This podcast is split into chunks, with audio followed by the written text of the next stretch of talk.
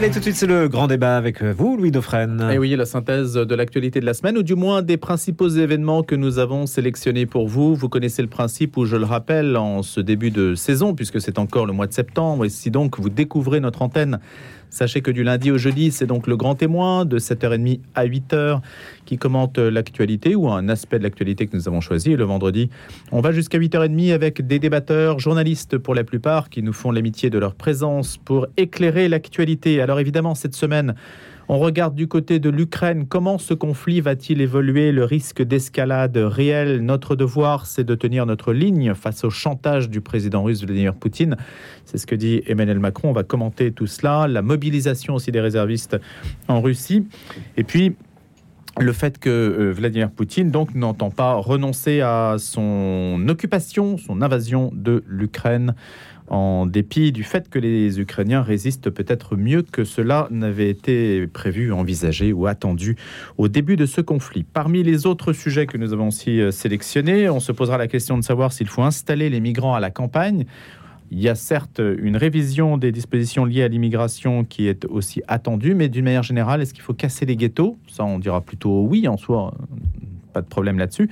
La question, c'est de savoir si la ruralité, le monde rural est en mesure d'héberger cette mesure. Elisabeth II, le jour d'après pour le Royaume-Uni, c'est évidemment dans l'actualité cette semaine, puisque les funérailles étaient lundi dernier, avec 7 millions et demi de téléspectateurs en France qui ont regardé ces funérailles entre midi et 13 heures. L'affaire Katnins aussi, de quoi est-elle le nom? On n'en a pas beaucoup parlé sur l'antenne, mais on s'est dit que ça serait peut-être bien d'y revenir, puisque c'est aussi un épisode de la rentrée politique.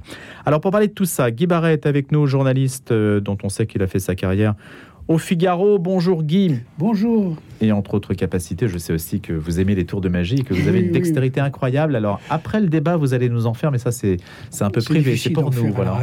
C'est en plus.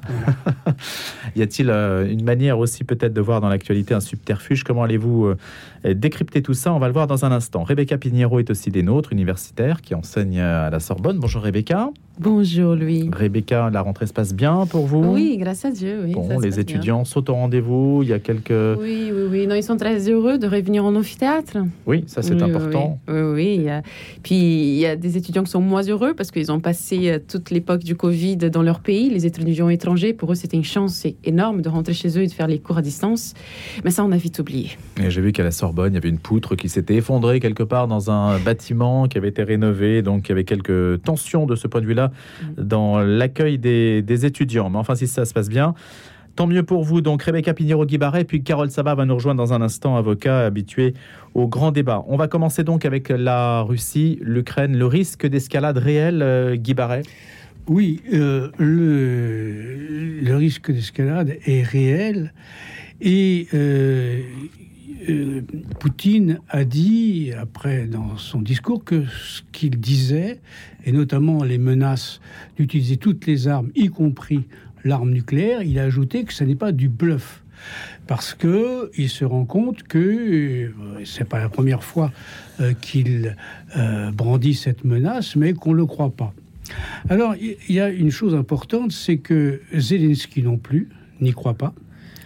Euh, la plupart en Europe n'y croient pas trop parce que, en disant que ça ferait non seulement des dégâts évidemment en Ukraine, une arme nucléaire tactique, donc à portée et à puissance limitée, mais que ça atteindrait les pays limitrophes, y compris la Biélorussie, qui est alliée de la Russie. Euh, mais les Américains, eux, prennent la menace au sérieux. Et il faut être très attentif à ce que disent les Américains, parce que ils disaient que euh, avant l'invasion du 24 février, que euh, la Russie se préparait à envahir l'Ukraine. Et Zelensky n'y croyait pas.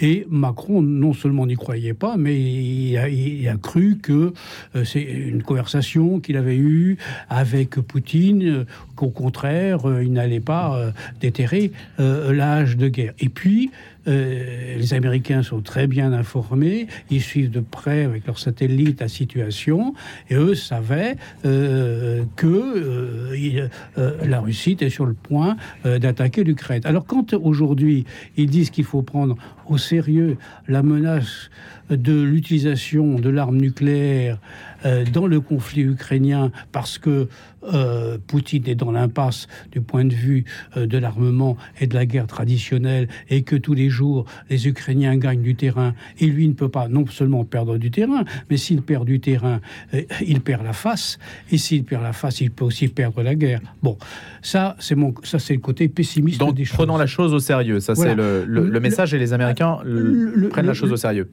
Guy Barret, on va mettre les choses en débat aussi, hein, bien sûr. Rebecca Pinheiro. Donc je veux juste dire, là, parce que c'était pessimiste, le côté optimiste, euh, c'est que euh, il, s'est fallu, euh, c'est en peu de temps, que l'Union soviétique et ses structures se sont effondrées en, dans les années 90, 90 et que Poutine euh, est à la merci aussi d'une révolution de palais, peut-être même populaire, même si pour l'instant 80% des Russes le soutiennent. Donc euh, euh, la solution viendra peut-être non pas euh, de l'offensive armée euh, de l'Ukraine et sa contre-offensive ou des Américains ou de, ou de ceci, mais peut-être d'une euh, de l'intérieur par la destitution de Poutine, par un coup d'État dont le Kremlin à toutes les époques a été fécond. Donc ça c'est le côté optimiste de la chose. Rebecca Pinheiro. Il faut aussi penser que Poutine, contrairement à ce que la presse occidentale dit, ce n'est pas un homme fou du tout. Poutine n'est pas un fou, il n'est pas dingue.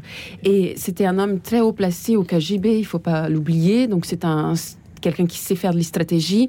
Et ce qui se prépare aujourd'hui, c'est que Poutine prépare une guerre plus dure en hiver.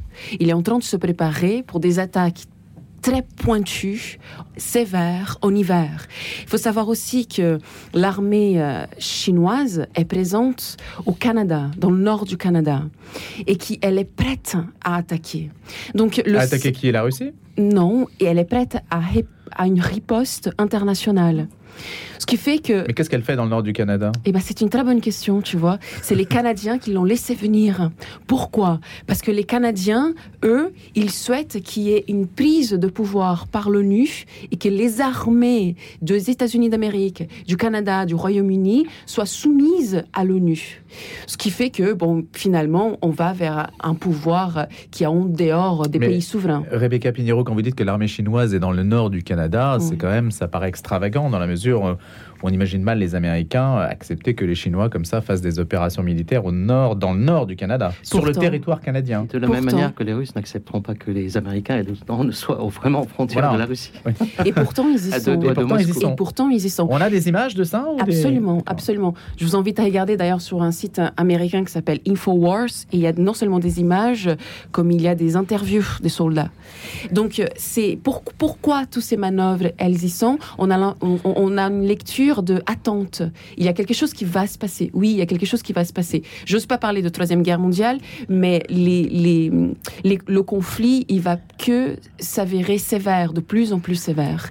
Et ma question aujourd'hui, c'est que est-ce que les hommes politiques qui sont dans la tête de, de, l'Occident, et je pense au président américain, est-ce qu'ils ont la carrure pour affronter cette, cette époque qui est devant nous très très proche de conflit global je ne pense pas. Est-ce que le temps peut jouer en faveur de la Russie? On sait que la Russie, dans l'histoire, a souvent ou plusieurs fois été envahie et elle a perdu souvent de manière absolument calamiteuse. On se souvient de la Seconde Guerre mondiale, évidemment, mais même l'époque napoléonienne. Et puis, avec le temps, euh, elle a pris le dessus finalement à l'arrivée. Carole Sabat, qu'est-ce que vous en pensez? Moi, je ne vais pas m'installer dans le registre, je dirais, du procureur acharné contre Poutine, ni de l'idiotie de Poutine, comme on dit aujourd'hui, en fait, dans les, dans les médias occidentaux. Euh, je pense qu'il faut mettre les choses un peu en perspective. Euh, en Occident, on a en fait un discours qui est très monolithique, de plus en plus monolithique, qui réduit et euh, illustre quelque part l'impasse occidentale aussi en fait à appréhender cette guerre. Euh, les Occidentaux n'ont pas compris, et dans le discours de Poutine hier, en fait, c'était très clair, que sa guerre n'est pas russo-ukrainienne, sa guerre est contre l'OTAN. Donc en fait, il le dit très clairement. Et je pense que de part et d'autre, depuis le début de ce conflit, il y a une façon de tester les deux états-majors, que ce soit de l'OTAN ou de, la Russie, de Moscou, mais aussi derrière Moscou, il y a les Chinois, il y a les, je dirais, ce qu'on appelle le complexe un peu militaro-industriel asiatique. Euh, et qui veut aujourd'hui imposer un nouvel ordre mondial euh, euh, qui se testent mutuellement. Hmm. Mais les Chinois Donc, semblent vouloir modérer Poutine. hein Non, oui, bien sûr. Qu'est-ce que vous en les, pensez, les Chinois, les Chinois ont toujours un double discours.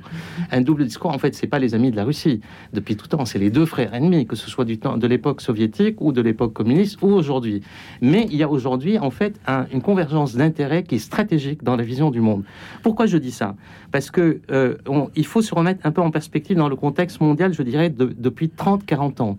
On était dans un dans un dans une bipolarité qui était à la fois en fait l'OTAN contre contre le bloc soviétique. Cette bipolarité est tombée avec le mur de Berlin. Euh, s'est installé par la suite un système quelque part, je dirais, de reconversion de tous les pays de l'Est, c'est-à-dire de tous les pays, alors qu'il y avait une sorte de, de promesse qui a été donnée en fait par Clinton et par d'autres en fait à, Boris Yeltsin, et malheureusement ça n'a pas été documenté, et même à Gorbatchev, que les, pays, euh, les anciens pays en fait de l'Europe de l'Est ne rentreront pas dans l'OTAN, ce qui serait considéré comme étant une ligne rouge du côté en fait militaire stratégique russe. C'est installé donc un peu début des années 90, il faut le, se souvenir. Moi, j'ai travaillé dans une grande banque française, je sais ce que ce qu'étaient les privatisations de masse en, en Russie et dans les pays de l'ex-bloc soviétique. Il y a eu un pillage quelque part de la Russie. Et donc, il y a une sorte de revanche, en fait, aussi de la part des, des- des Russes par rapport à leur économie et par rapport, je dirais, à la manière dont ils ont été traités Hmm. après la, Mais un pillage La par les. Russes eux-mêmes aussi. Hein aussi, bien sûr, bien sûr, mais je, je ne défends pas. Je sais, je, je, je me leurre pas sur la nature du régime russe. En fait, comme dit euh, très bien Rebecca, en fait, Poutine n'est pas un fou. Et Poutine n'est pas seul aux manettes. Je veux dire, les histoires de coups d'État, etc., tout ça, c'est du leurre. Lorsqu'on voit aujourd'hui, en fait, le Parti communiste russe qui demande davantage, je dirais, plus extrémiste que, les, que, les, que, la, que, la, que le régime actuel. Medvedev, qu'on considérait comme étant celui, le dauphin qui va renverser Poutine. Tout ça, c'est vraiment c'est une histoire petite histoire à l'occidental. Le régime russe, c'est un régime autocratique, il faut pas se leurrer. Et, et il n'est pas le seul. Je veux dire, on a plein. La Mais est-ce qu'il est stable? Est-ce qu'il est stable? Est-ce qu'il ne se met pas en danger aujourd'hui? Parce que Guy, Guy semblait dire bah, on n'est pas à l'abri quand même d'un je vais expliquer coup parce que ça, c'est la thèse on- occidentale. Parce qu'en fait, il faut mettre en perspective aussi l'autre thèse. Donc après, en fait, cette période-là, c'est installé ce que, ce que Hubert Védrine a appelé l'hyperpuissance.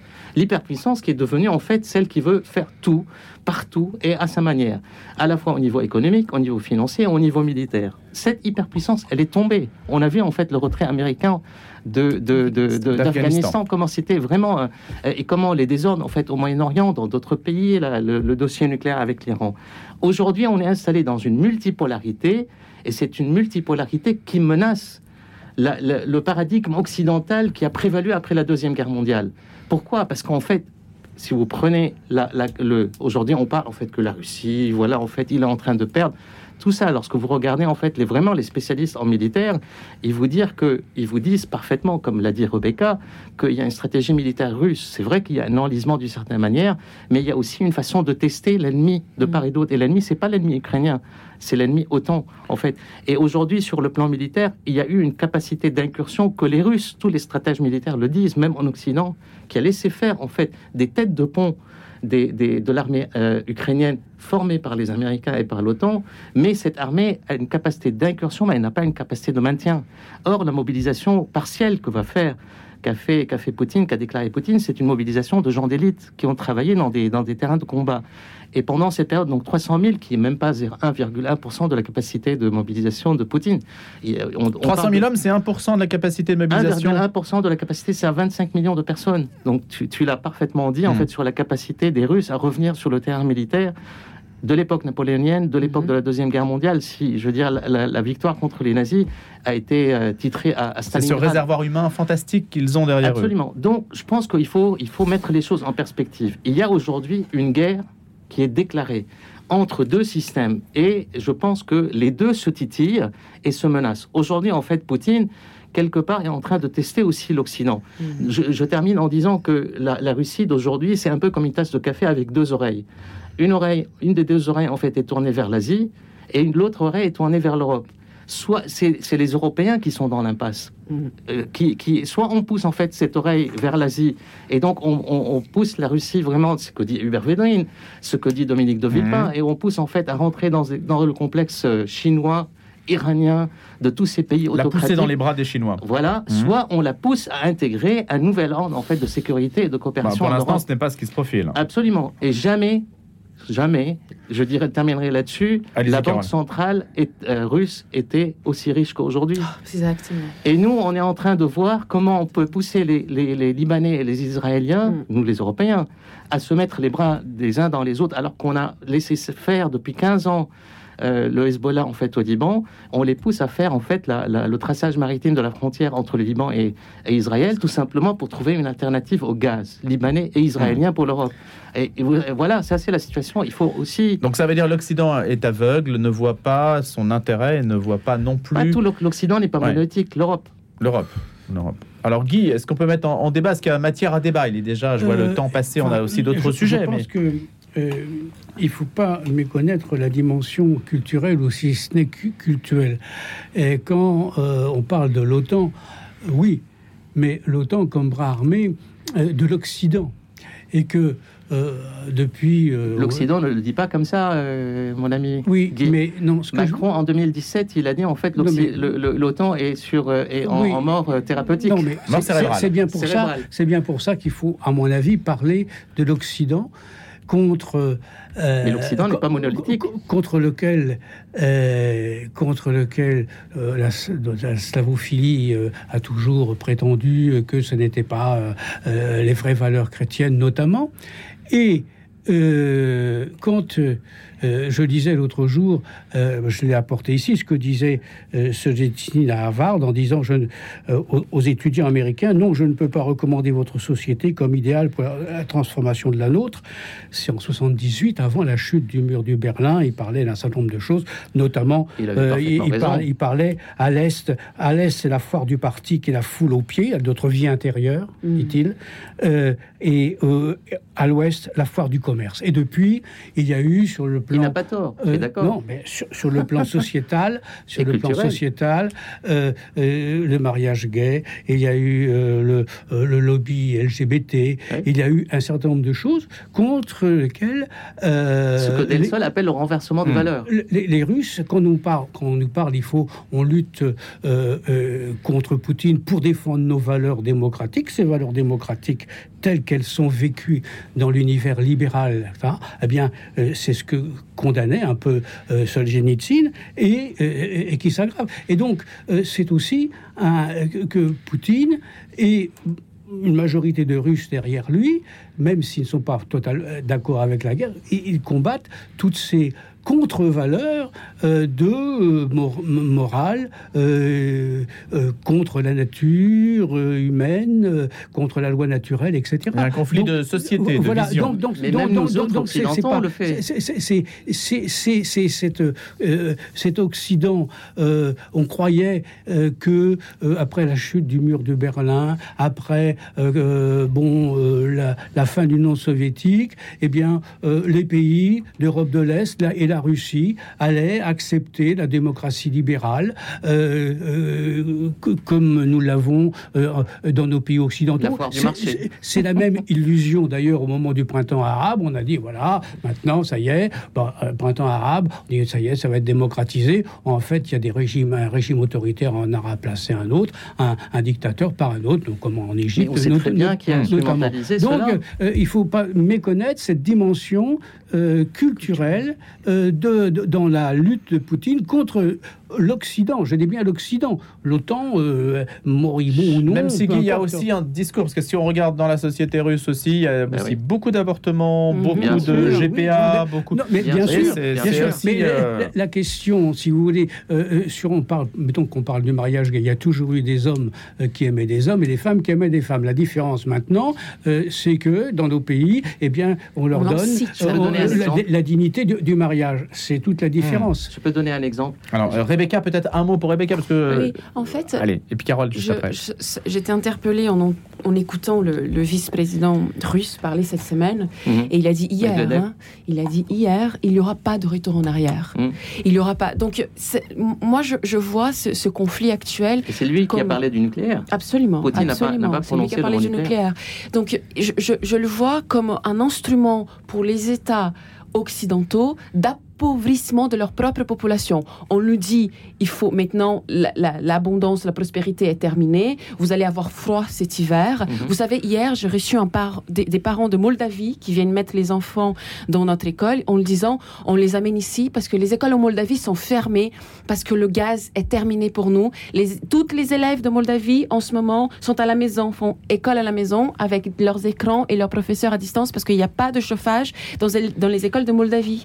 Donc, c'est parce que la Russie a coupé le robinet. Exactement. Pourquoi? Parce que l'objectif, c'est que les, le petit peuple, le peuple de l'Occident, devienne de plus en plus pauvre pour que la gouvernance sur eux, sur eux soit de plus en plus forte. Donc cette, cette, cette force bellique, cette, cette, force militaire, en fait, vient pour mettre une soumission totale après la pandémie. Mmh on n'a pas intérêt museu, à enfin. Un musée économique dans les peuples occidentaux. il y a une arrière-pensée en fait d'asservissement des populations derrière. certainement, certainement. Moi, je veux juste en fait euh, m'inscrire un peu à, faux Carole. Euh, par rapport à ce que disait euh, Guy, même si je suis d'accord avec lui en fait sur son analyse.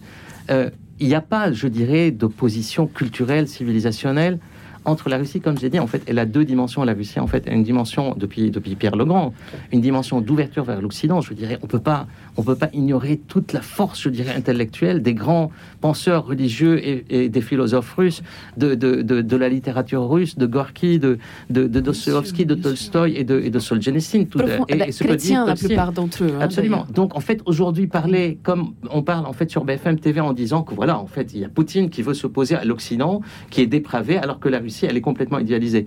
Ni la Russie n'est idéalisée, ni l'Occident est dépravé.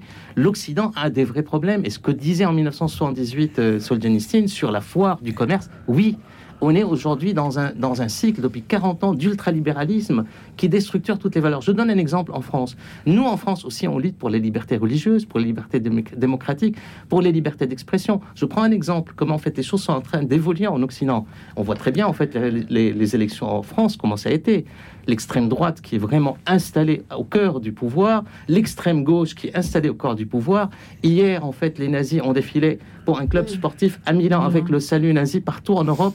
la Suède, elle a, elle a, les, les, partis d'extrême droite sont arrivés au pouvoir. Et bientôt l'Italie. Bah, absolument. Donc on voit qu'il y a une décomposition aussi occidentale, et cette décomposition est due à quoi est dû à l'ultralibéralisme, en fait, qui a poussé l'Occident à ce qu'appelle Del Sol le renversement des valeurs. Quand elle a sorti son livre sur la fin de la chrétienté, pas du christianisme, de la chrétienté, en disant il y a 15 siècles de valeurs chrétiennes qui sont rentrées même lors de la Révolution française, qui aujourd'hui disparaissent avec un nouveau système de valeurs.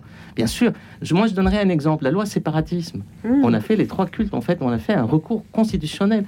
On a été passé par le Conseil d'État, on a été jusqu'au Conseil constitutionnel pour marquer et le Conseil constitutionnel a sorti deux réserves très très importantes, même s'il a écarté en fait l'inconstitutionnalité.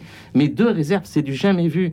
Qu'est-ce que ça veut dire? Ça veut dire que l'ordre public était une exception qui devait faire intervenir en fait les, les, partis, le pouvoir, les l'autorité mmh. pour régimenter en fait les cultes et la liberté d'expression, la liberté religieuse.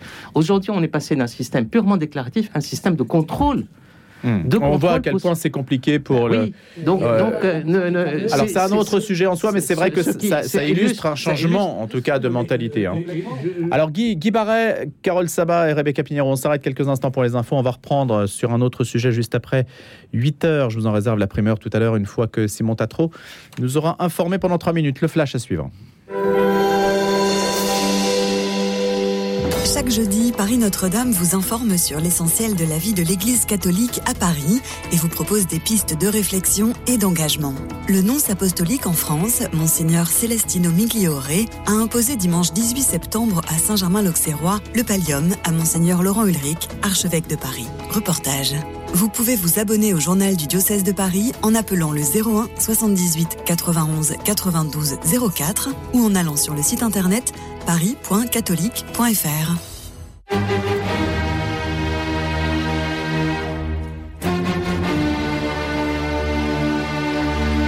ADF Bayard Musique vous présente un extrait du nouvel album de la collection Révisons nos classiques de Patrick Barbier. Patrick Barbier nous offre un voyage musical d'une heure dans la vie de Beethoven, une collection passionnante pour toute la famille. Retrouvez l'album Révisons nos classiques de Patrick Barbier consacré à Beethoven chez tous les libraires disquaires et sur le site bayardmusique.com. La fraternité, notre combat pour bâtir un avenir durable.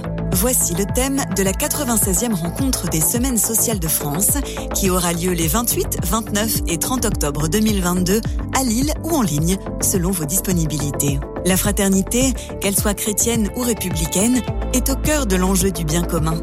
Venez écouter Jean-Marc Sauvé, Cécile Duflot, Adrien Candiard et bien d'autres experts et témoins pour réfléchir et s'engager. Inscription sur www.ssf-fr.org. Bonne fête à tous les constants. Aujourd'hui, en ce 23 septembre, sacristain d'une église d'Ancône en Italie au 5e siècle. Il avait une fois déplacé les montagnes. Allez, celle de l'info, c'est celle de Simon Tatro à 8h.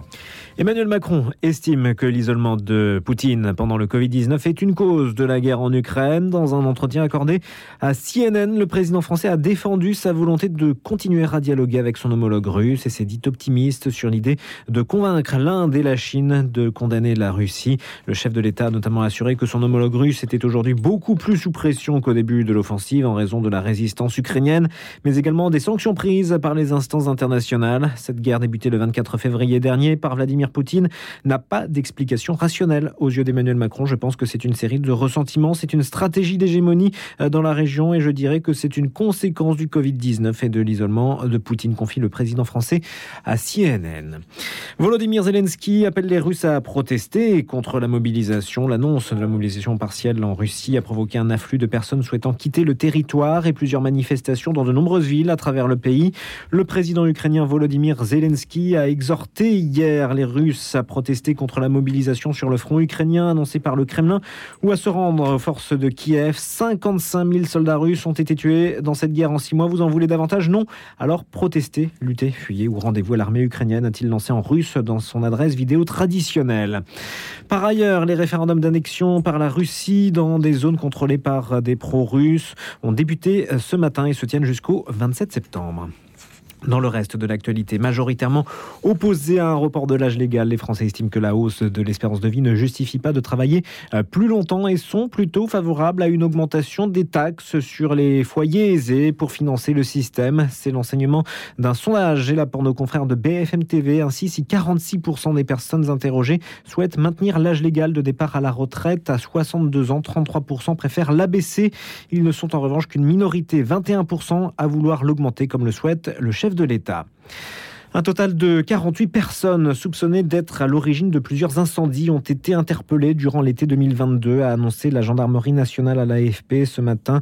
La saison a été marquée par d'importants feux de forêt, notamment dans le sud-ouest, avec un record de surface brûlée. Selon ce bilan provisoire de la gendarmerie, 12 personnes ont déjà été condamnées pour des peines allant jusqu'à deux ans de prison. La plus lourde a été prononcée à l'encontre d'un jeune homme interpellé en août et reconnu coupable d'une série d'incendies en Gironde. Et on termine avec un mot de sport. On parle de football puisqu'on jouait hier soir. C'était dans le cadre de la Ligue des Nations et une victoire enfin pour l'équipe de France. Une victoire plutôt facile, décrochée face à l'Autriche sur le score de 2 à 0 malgré une cascade de blessés. Les buts ont été signés Kylian Mbappé et Olivier Giroud. Un résultat plutôt rassurant à quelques semaines de la Coupe du Monde qui se tiendra au Qatar. Les Bleus seront à nouveau sur le pont dès dimanche avec un déplacement périllé au Danemark avec l'objectif de bien terminer cette fameuse Ligue des Nations. Le grand débat. Le grand débat. Louis Dauphren. La reine Elisabeth II, on en parle forcément. 12 jours époustouflants qui ont illuminé les écrans des diadèmes de la couronne britannique. C'est vrai que les audiences étaient au rendez-vous, audience planétaire pour un personnage incommensurable, 70 ans de règne, on l'a dit, on l'a vu partout. Aujourd'hui, le Royaume-Uni fait face à des difficultés et son avenir s'écrit même en pointillé avec un choc euh, euh, politique, économique qui est attendu au Royaume-Uni avec l'Istrus, une inflation très importante, des crises sociales, des dissensions. Est-ce que le pays va survivre à la disparition de la reine Elisabeth II C'est une question que l'on peut poser ce matin. En tout cas, nos débatteurs, Carole Sabat, Rebecca Pinheiro et Guy Barret, peuvent essayer de nous renseigner sur cette question. On va commencer avec vous, Rebecca, sur euh, la couronne de la reine. Elle vous a illuminé aussi, vous avez encore des étoiles dans les yeux. Oh, écoute, le, le, l'enterrement de, de, la reine le 19 septembre, je, je pense qu'on l'oubliera pas. C'était l'événement de, de, de, cette, non seulement de cette année, mais je pense aussi des, des, des, des dernières dix années, c'est quelque chose d'extrêmement fort parce que on a vu euh, quel est le socle, quel est le rocher sur lequel l'Occident, l'Europe est appuyée. Ce rocher a un nom, il y a, il y a un nom, ce rocher. Et le nom de ce rocher est Jésus-Christ. Dans le discours du, du prêtre, enfin, du, ou du pasteur, hein, parce qu'il est anglican, il était sublime. Le discours de la première ministre, c'était un discours de A à Z bâti, dans les évangiles. Elle a cité les évangiles, c'était du verbatim.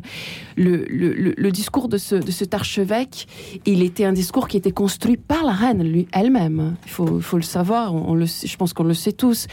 Et, de quoi C'est son héritage. C'est l'héritage qu'elle laisse, c'est son, dernier discours, ses derniers mots, son dernier acte. C'était un acte de montrer qu'elle le, le souverain, le plus puissant de la planète, la femme la plus puissante de la planète, faisait allégeance à Jésus-Christ. Et que, et que toute sa vie était une vie de devoir et de service. Et ça nous interroge, nous, nous, les, citoyens et les personnes de l'Occident qui qui, qui, qui, qui, avons grandi, enfin ma génération qui a grandi dans le j'ai le droit, j'ai le droit, j'ai le droit.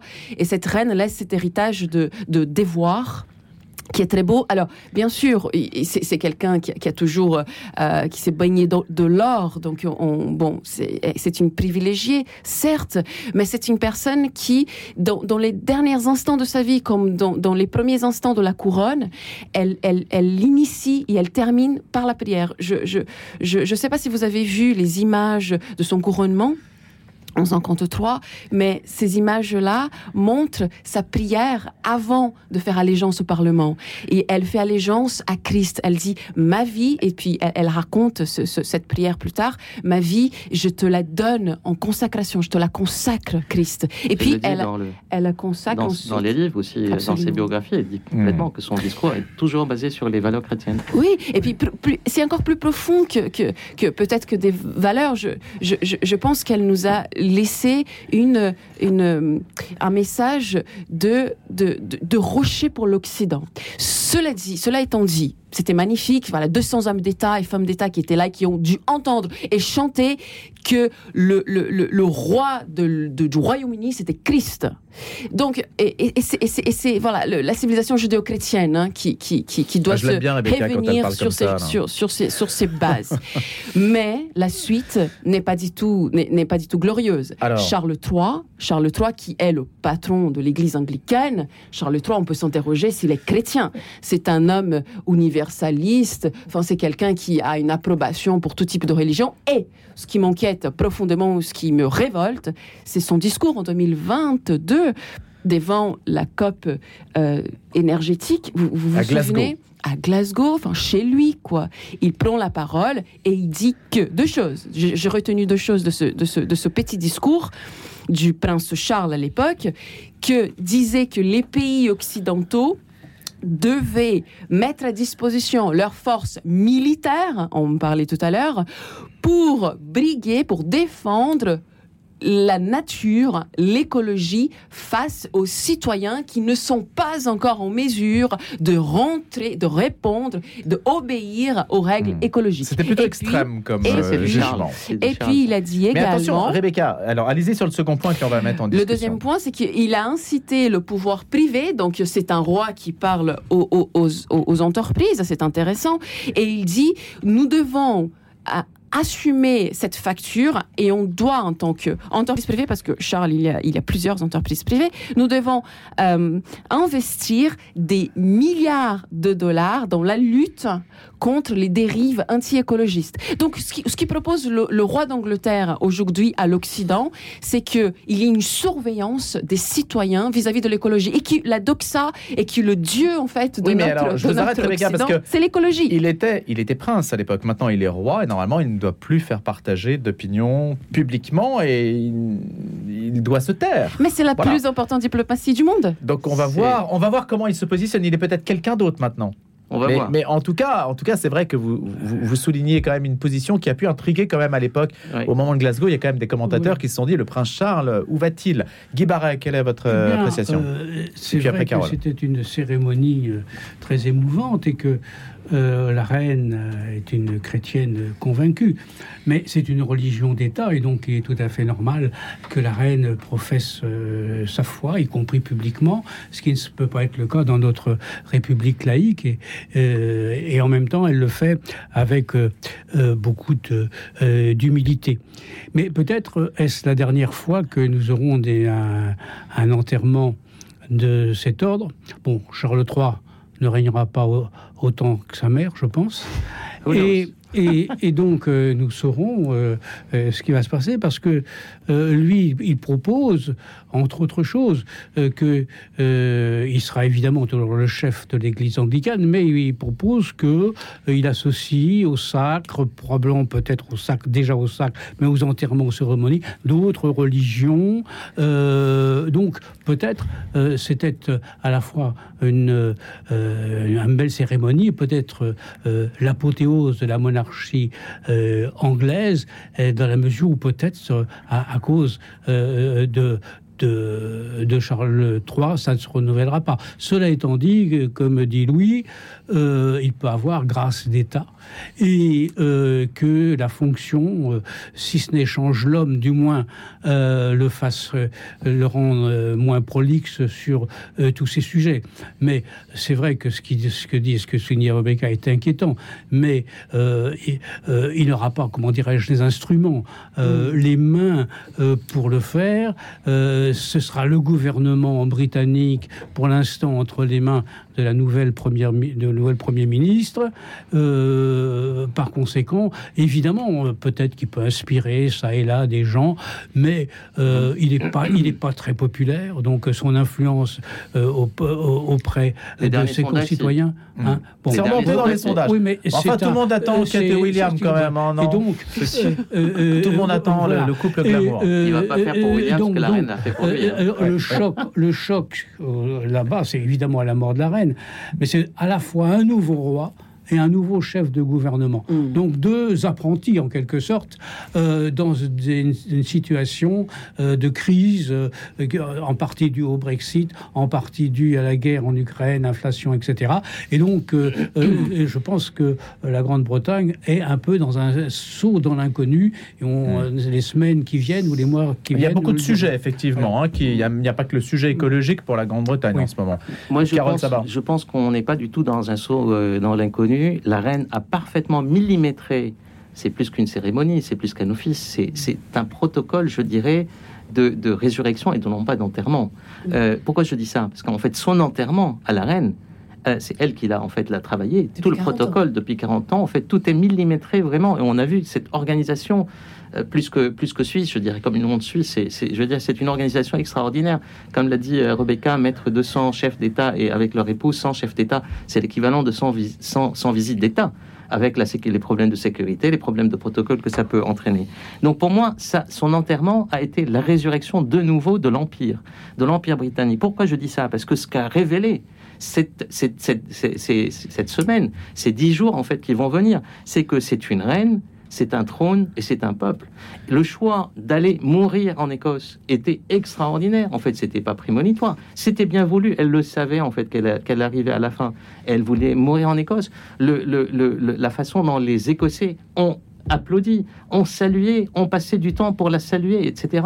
Ça, a- Ça veut dire que l'Écosse ne fera pas sécession? Pas du tout, pas du tout. À mon avis, en fait, le seul empire, quelque part, qui reste un empire, à travers la formule du Commonwealth, dans, dans, le, dans le, le- la Grande-Bretagne, par rapport à nous Français, je dirais, Trudeau, nous, on qui vit, était aux nous- larmes. ouais, nous, on vit en fait des, des moments de rupture, de révolution, d'irruption de, de euh, euh, les Français. C'est pour ça, en grande partie, les Français n'ont pas compris, et la sortie de la première ministre était complètement à côté de la plaque, n'ont pas compris ce qui se passait en, en Grande-Bretagne. Parce que la Grande-Bretagne, c'est l'exemple, un, d'une monarchie qui réussit à durer. Pourquoi? Parce qu'elle est devenue constitutionnelle. Une vraie monarchie constitutionnelle, le pouvoir est indirect. Alors qu'en France, ce qu'on n'a jamais accepté, en fait, c'est la monarchie absolue, qui a toujours été dans la tête de nos rois, et elle a continué dans la tête de nos présidents de la Ve République, puisque le président est roi.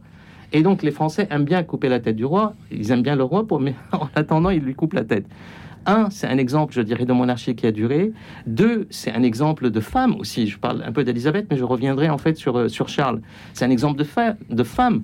Sa gouvernance pendant toute cette durée, 70 ans pratiquement de, gouvernance, c'est la première reine femme après reine, après Victoria.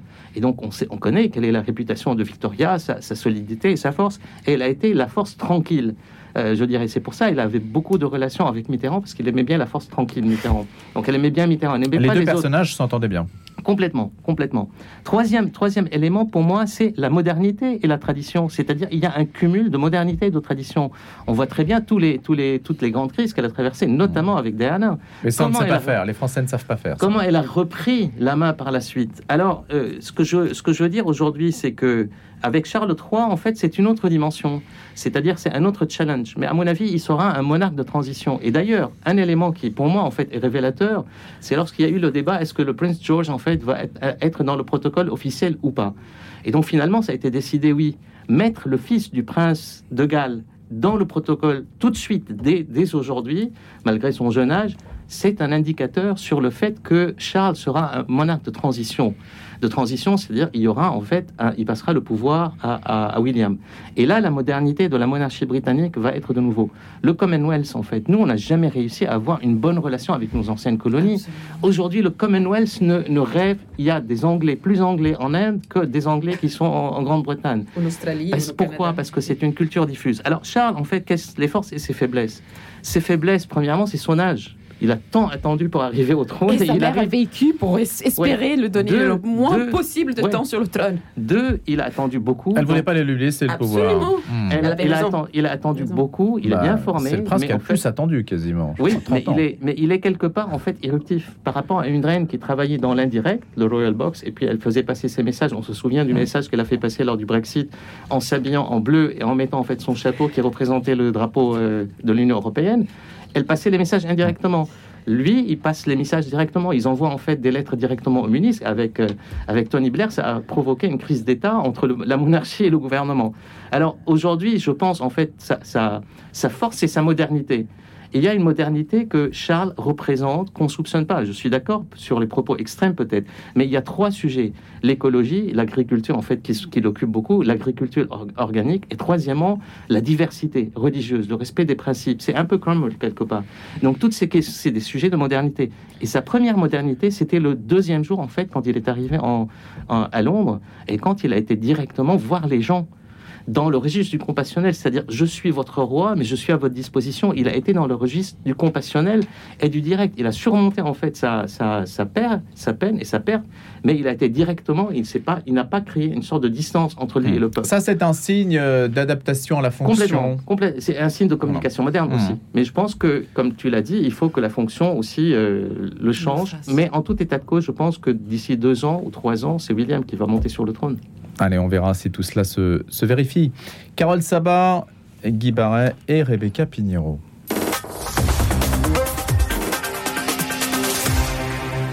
Faut-il davantage répartir les populations étrangères dans les zones rurales à la faveur euh, d'une prochaine loi sur l'immigration? C'est une bonne solution qui doit permettre de casser les ghettos, a estimé le patron de l'Office français de l'immigration. Et c'est la volonté d'Emmanuel Macron, donc, de de répartir, hein, c'est le terme utilisé, répartir euh, davantage les populations étrangères dans les zones rurales. Alors qu'est-ce qu'il faut euh, en penser? Qu'est-ce que vous en pensez? Je ne dis pas s'il faut penser quelque chose sur le sujet, d'ailleurs, Si, si, je n'ai si, pas si, d'idée si, a si. priori, mais on, on va voir, est-ce que c'est une bonne idée Guy Barret, Carole Sabat, Rebecca Bah, Pignero euh, Guy euh, Je pense que c'est une idée, euh, euh, je ne dis pas utopique, mais enfin irréaliste. Bon, je suppose que ça s'applique à ceux qui sont en situation régulière ou à ceux euh, qui, sont, qui ont droit d'asile. Bon, Euh, si on veut répartir les immigrés d'une façon plus équitable en- entre les métropoles et les régions, c'est parce qu'il y a trop d'immigrés. Et quand on voit tous les sondages, le vote de nos concitoyens, ce qu'ils veulent, ça n'est pas, ça n'est pas qu'on répartisse mieux les immigrés, mais qu'on arrête l'immigration. Bon, ça c'est un premier point. Le deuxième point, c'est que euh, dans notre état de droit, euh, on ne peut forcer personne, euh, i- immigrés en situation régulière ou bénéficiaires du droit d'asile, à s'installer en Creuse ou en Cantal, on peut le leur proposer. au demeurant, euh, s'ils acceptent, euh, ils, sont, ils ne peuvent pas être assignés à résidence et rien ne les empêche euh, de rejoindre Paris, la métropole ou d'autres ou d'autres métropoles. Oui, c'est là que ça Donc, paraît fantasque. un Voilà, peu voilà. Donc, je pense que c'est une idée de technocrates qui ont dit voilà, il y a tant d'immigrés. dans- C'est contraire aux libertés publiques. hein. dans, dans, dans- en, Bah oui. en- dans 93, eh ben, on va en mettre un petit peu dans la Creuse, etc. Bon, euh, euh, euh, ça ils ont la liberté de circulation, la liberté d'installation, et on peut leur suggérer, voilà. Et en plus, j'ajoute que on va les, euh, euh, c'est évidemment aussi en vue de repeupler ces zones-là, euh, mais on va les mettre dans, dans, certains territoires qui sont des déserts administratifs. Il n'y a plus d'école, il n'y a, plus de perception, il n'y a plus de poste, il n'y a plus rien. Et, les déserts médicaux sont d'abord et avant tout des déserts administratifs. Bon, donc je doute que ce soit qui vont s'y précipiter. Et puis d'autre part, les mêmes causes produisant les mêmes effets. S'il y a une concentration trop importante dans telle ou telle région, eh bien, on aura les problèmes. euh, on, exportera les problèmes des banlieues qui sont difficiles, euh, de violence, de trafic, etc., dans des régions qui n'en veulent pas. D'ailleurs, euh, euh, un sondage. Euh, non pas euh, métropolitain, mais dans, des, régions, disent que 52% euh, des habitants euh, n'en veulent pas. Vous voyez? Donc, je pense que c'est une de ces idées assez curieusement qui est lancée maintenant, alors que Macron nous annonce une énième loi sur l'immigration, où ça aurait pu être intégré, etc. Elle nous annonce ça comme ça. Bon, je pense que ça n'ira pas, ça n'ira pas très loin. À la fois parce que c'est pas possible de, contraindre qui que ce soit en situation régulière, sauf à assigner à résidence. Et il faudrait une décision de justice pour aller en Creuse, en Cantal ou dans le Tarn. Voilà. Rebecca Pignot. Alors, le mépris euh, technocratique, il est, il est démontré dans ce cas-là, et puis peut-être aussi une méconnaissance de la loi française. Parce qu'effectivement, on ne peut pas obliger les gens à aller nulle part. Et autre chose, c'est que moi, ce que j'entends des personnes vivant à la campagne, c'est que ce qui pose problème de voir une, une foule de, de personnes arriver, c'est pas, leur nationalité, mais leur euh, pratique et leur religion. Les personnes chrétiennes qui arrivent, elles sont reçues d'une manière parce qu'elles s'intègrent d'une manière. Mais les non-chrétiens s'intègrent d'une autre manière dans des villages, dans des petits villages où la vie, elle est parfois, elle tourne autour encore de la, chapelle qui reste, que les gens se battent pour la garder, des enterrements chrétiens, des réunions chrétiennes, etc. Donc cette question-là, on, on l'aborde pas parce que c'est tabou, mais elle est là. J'ai reçu des familles euh, ukrainiennes à la maison en passage, plusieurs jours avec des enfants, etc. Et eux, ils ont reçu des logements dans le Doubs dans le Jura. Et ils y sont, on a, on a des contacts avec eux, ils y sont très bien parce qu'ils ont trouvé un emploi. Et puis ils sont aussi chrétiens et ce sont, euh, ils ont été reçus par les églises lo- locales. Donc, vous voyez, c'est- une ingénierie sociale ce que l'État est, en train de faire contre son propre peuple. C'est hallucinant. Ce n'est pas les immigrés qu'il faut sortir des, centres urbains. Il faut sortir beaucoup de monde, y compris les Français, des centres urbains. Parce que plus on, est aggloméré dans une densité urbaine, plus on est contrôlé, plus la vie est difficile. Et certes, il y a un désert administratif en France, à la campagne, mais surtout, il y a un désert d'emploi et du coup de la dignité de ces personnes-là. Vous voyez, donc c'est- une gifle à leur figure. Pas parce que le- le- les Français de la campagne sont méchants, ils ne veulent pas d'étrangers. Non, pas du tout. Mais parce que les personnes sont parfois dans des souffrances déjà et elles se disent, mais ils quittent de nos emplois, quittent des places d'ici, quittent des prix aussi de nos terrains, etc., qu'ils entassent sans part pour faire du logement social. Donc c'est un mépris du technocrate, encore une fois. Carole Sabat. Moi, je pense qu'on arrive à des niveaux d'appauvrissement de la pensée politique, hein, euh, notamment par des technocrates, mais c'est pas que des technocrates, parce qu'en fait, c'est des, c'est des, euh, c'est des, comment dire, en fait, c'est des tests, c'est des bulles qu'on sort, Des en fait, ballons d'essai. ça, des ballons d'essai qu'on sort comme ça, en fait, pour tester. Et le tout parce qu'on dit, en fait, effectivement, que ceci, c'est pour lutter contre l'immigration. Or, en fait, on déplace le problème. Il y a une logique de camp, de concentration, en fait, dans cette, euh, dans cette proposition. Elle, est- elle est vraiment dangereuse. Pourquoi? Parce que, un, elle est contraire à la liberté publique, comme l'a dit euh, Guy, en fait, à partir du moment où c'est des gens qui sont, euh, qui sont réguliers en France, on doit respecter leur liberté comme on respecte la liberté pour les Français. Il n'y a pas de distinction entre les libertés des Français et les libertés des Un, donc il y a une logique de camp. C'est comme si on devait. Or, on déplace, on ne fait que déplacer le problème, plutôt que de dire en fait comment il y a des impasses aujourd'hui et des écueils de la machine d'assimilation et d'intégration du, du modèle français on parle en fait comment déplacer le problème et le mettre en fait dans un désert, dans une sorte un peu, la campagne devient une sorte de, camp de, camp de concentration, mais le problème est plutôt sociétal français, sociopolitique français. Pourquoi il y a une désertification de telle manière? Et comme l'a dit Rebecca, c'est vrai que la ville, il faut sortir de la ville pour aller à la campagne, mais aller la, la campagne, vers la campagne, non pas pour un, laboratoire hmm. d'intégration de gens en fait qu'on mettrait là-bas et qu'on mettrait, qui deviendront des problèmes davantage pour, les, pour la campagne. Bon, bah, il n'y a pas grand monde pour défendre cette mesure. Hein, ce que je vois ce matin dans notre euh, grand débat. Merci beaucoup à tous les trois. Il y avait d'autres sujets, évidemment, euh, dont on n'a pas pu parler ce matin, mais c'est aussi la situation en Ukraine hein, qui exigeait de votre part euh, davantage de commentaires. Merci à tous les trois, Carole Sabat, Guy Barret et Rebecca Piniero. Je vous souhaite un excellent week-end. Je vous dis à lundi pour le grand témoin. Retrouvez le podcast de cette émission sur le www.radionotre-dame.com.